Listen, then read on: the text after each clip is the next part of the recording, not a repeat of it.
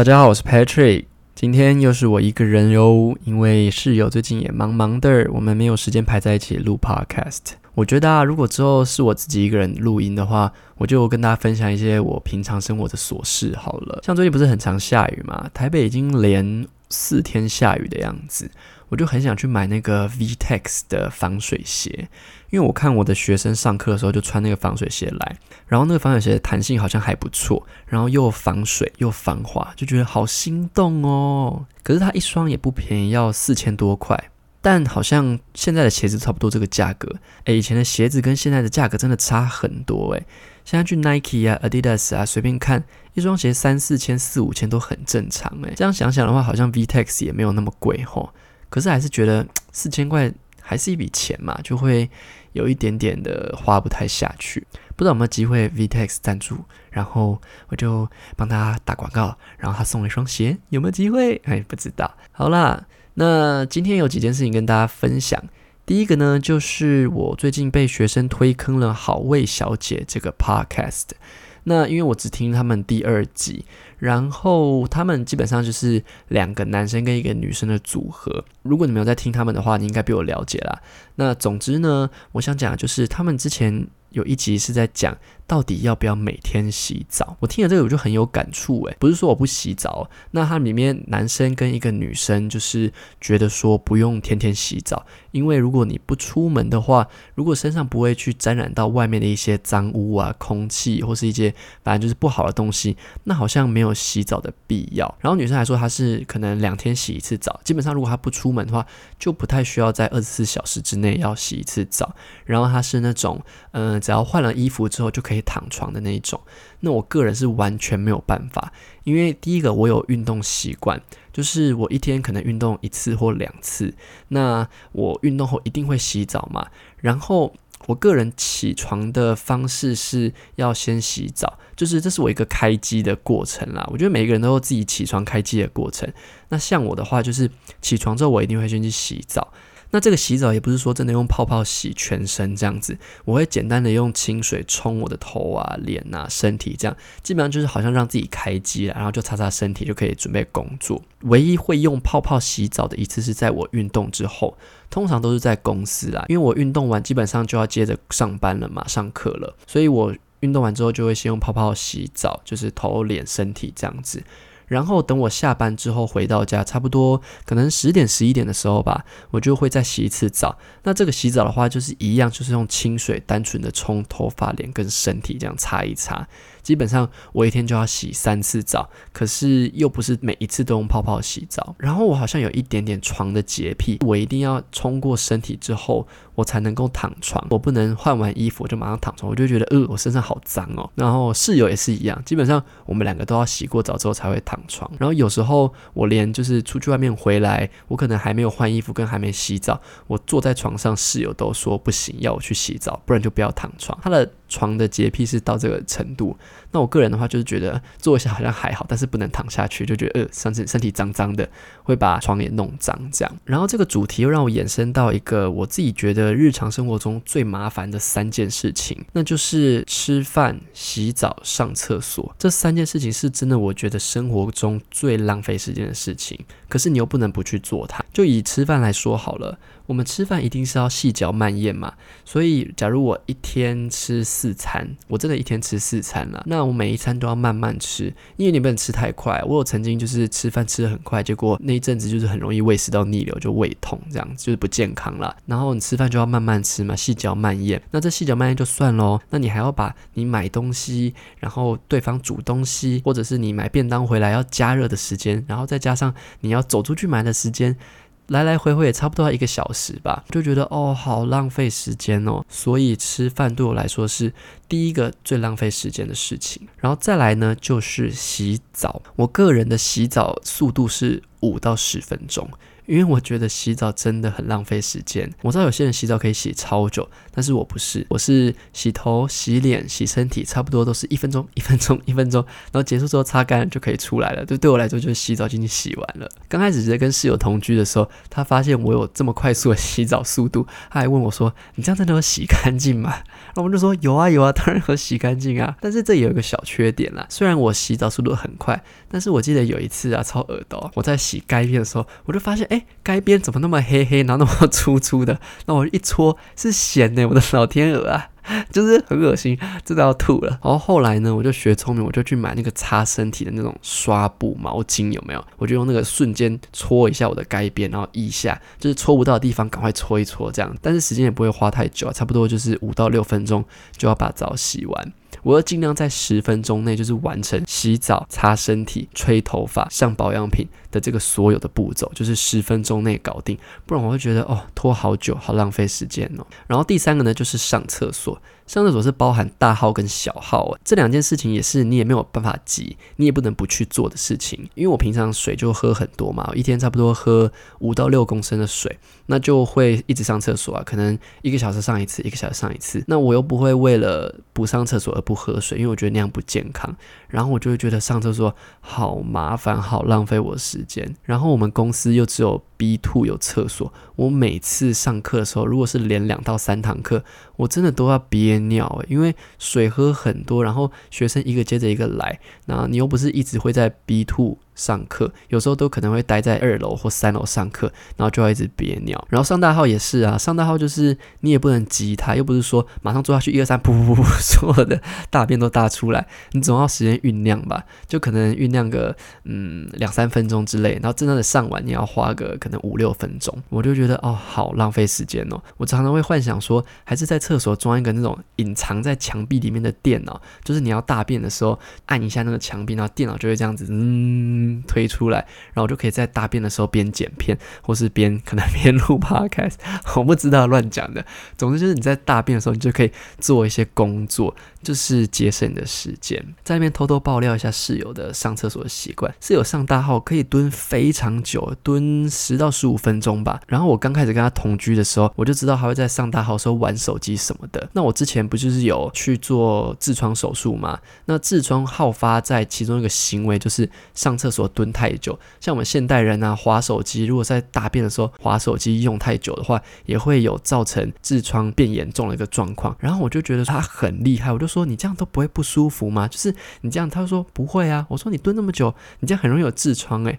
然后他就说不会啊，我觉得这样很好，我我我应该没什么痔疮这样。然后我真的觉得他反正就是太厉害了，怎么有办法上大号上十到十五分钟，腿不会累吗？屁股不会痛吗？总之就是不建议大家啦，就是上。厕所就是速速就好，然后我觉得上厕所是一件非常麻烦的事情，不知道大家有没有这样的一个跟我一样的感觉啦。然后第二件想跟大家分享的事情，就是我正在追一出剧，叫做《他和他的他》，这是徐文宁主演的一部剧，然后最近在 Netflix 上，然后有登上排行榜。基本上我就是看一些有登上排行榜的的剧啦。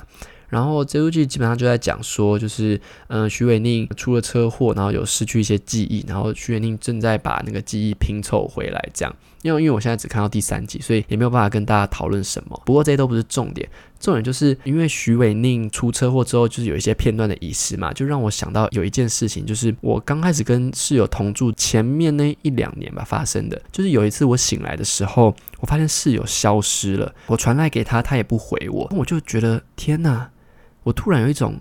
室友是不是我幻想出来的一个人物的一个想法？因为那一阵子搬去外面住，刚开始可能家人也不习惯，所以妈妈一直保持了一个呃不接受的态度，反正就是对我搬出去住不太谅解啦。然后我就觉得说，天哪，是不是我发疯？因为室友是我的幻想，可能我太想谈恋爱，我太想有一个人可以陪伴我，所以我自己在外面租一个空间，然后这一切都是我幻想的。然后像比如说，我跟室友。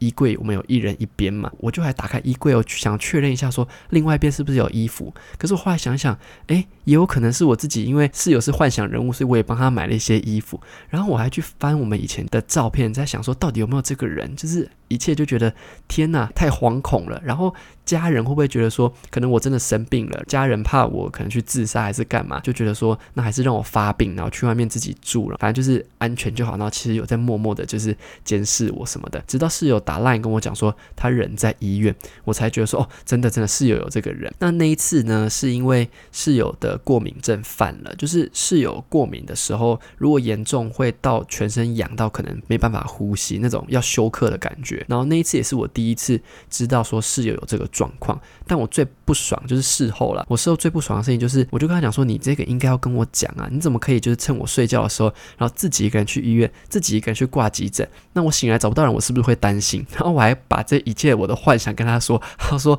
我是不是神经病？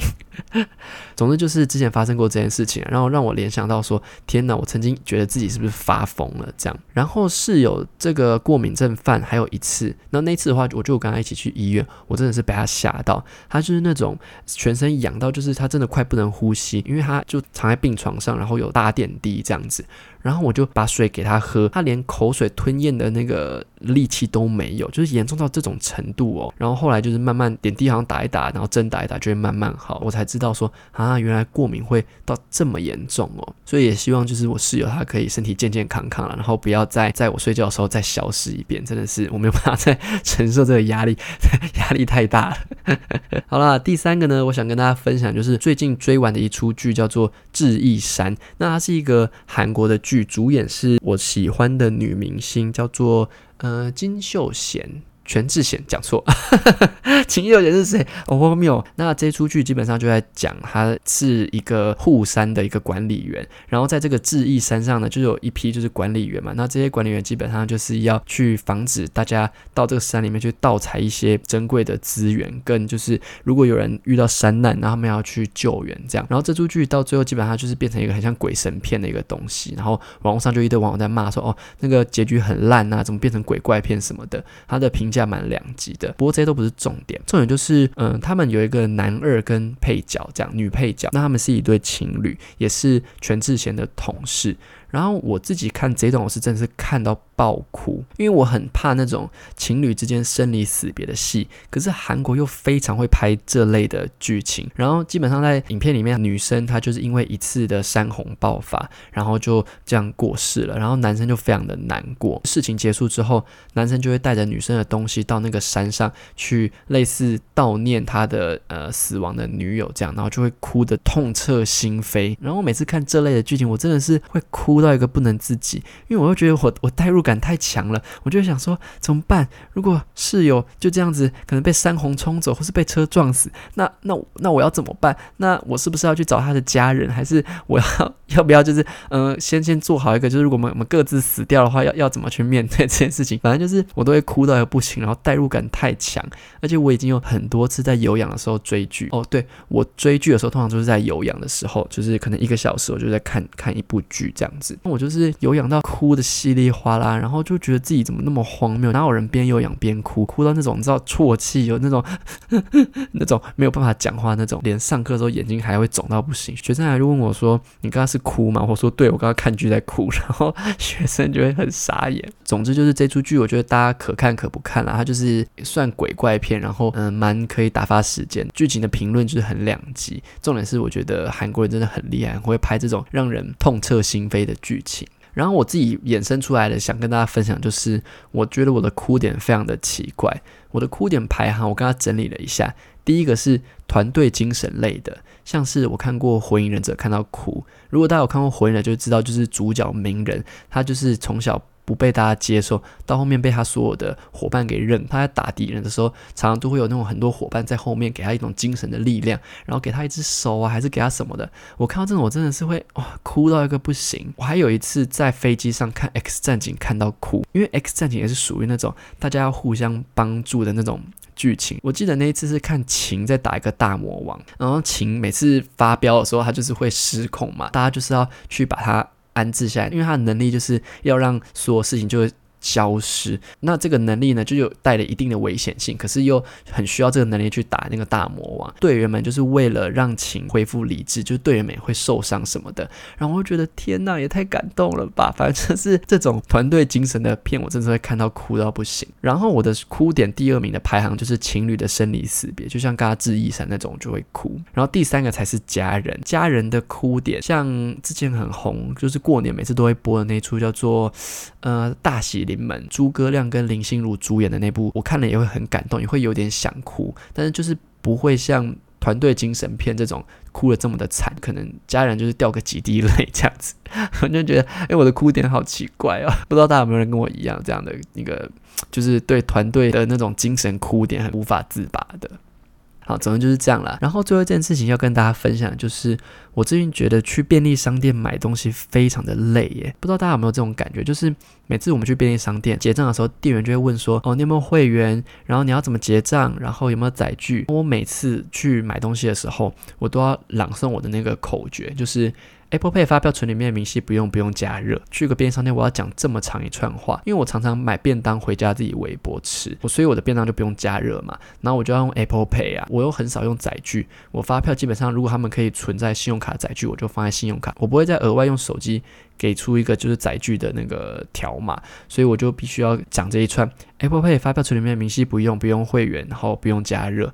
你看。多累呀！就很希望说，是不是有一个什么机制，还是我干脆写一个板子，就是每次去便利商店的时候，把它写在板子上，然后直接给店员看，就是 Apple Pay 不用会员，发票存里面，明细不用，不用加热，直接给店员看，这样店员也不用问我，我也不用回答，不就是帮彼此省事吗？因为我会这么想，原因是因为。我很常去便利商店买东西，可能一天要去个五六次吧。那如果一天去五六次，我就要讲这句话讲五六次，哎，好累哦，真的是不想讲话，就是能不能不能安静的，就是完成这个结账的过程。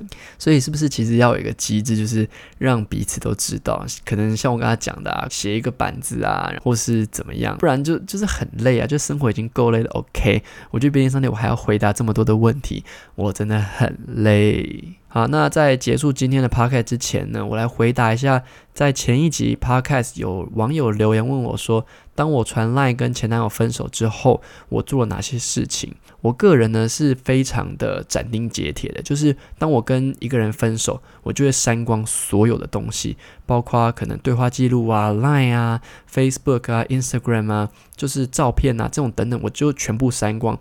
达到一个就是我不会再看到这个东西，想到这个人的一个状态。我觉得这个状态对我来说是最好的，就是不会影响到我的生活，不会影响到我的心情。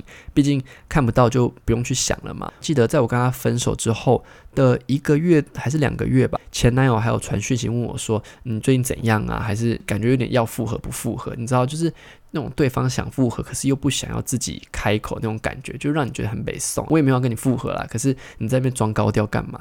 现在又在骂他。反正他就是有透过讯息想要有传达想要复合的这个意思，然后呢，当然是被我拒绝嘛。后面他就是又有在。透过他的账号去看我的现实动态，我以前也是，反正就是蛮犯贱的，就是会去看那个现实动态是谁看过我的现动这样。我现在不会做这件事了，但是之前都会，就是去看一下。然后我就发现前男友其实还有在发了我的现动，他时不时在传说是不是这个男生，就是照片里面这个男生这样子。因为跟他分手之后，我就跟瑞稍微就搞个暧昧嘛，反正就是要追瑞嘛，就是会有一些出去玩的照片呐，什么一些有的没的放在那个现动上，然后他就来截图。线动还讲说，哎，这个人是不是嗯，就是他哦，这样子，好像就是哦，我现在就跟他谈恋爱，然后怎么样怎么样？我想说，到底关你屁事啊！我自己是觉得说，跟一个人分手之后，就是把一切删光光吧，因为你也没有必要去留着那些东西啊，留着要干嘛？我个人的立场就是，分手就是不要当朋友了吧，也没什么好聊啦。而且如果你未来的另一半不喜欢你跟前任在那边联络或是当朋友的话，那。那不会很麻烦嘛？就是变成说，它会变成一个问题，所以对我来说，就是直接跟上一任就是彻底的切割，也不用当朋友了，这样子。对啊，这是我个人的一个感情观，跟我处理分手的方式。好的，那这集就差不多到这里喽。希望室友有时间一起录个 podcast，聊聊一些生活的琐事。然后有什么想听到我分享的，欢迎在 Apple Podcast 留言给我，让我知道。那我们下次见喽，拜拜。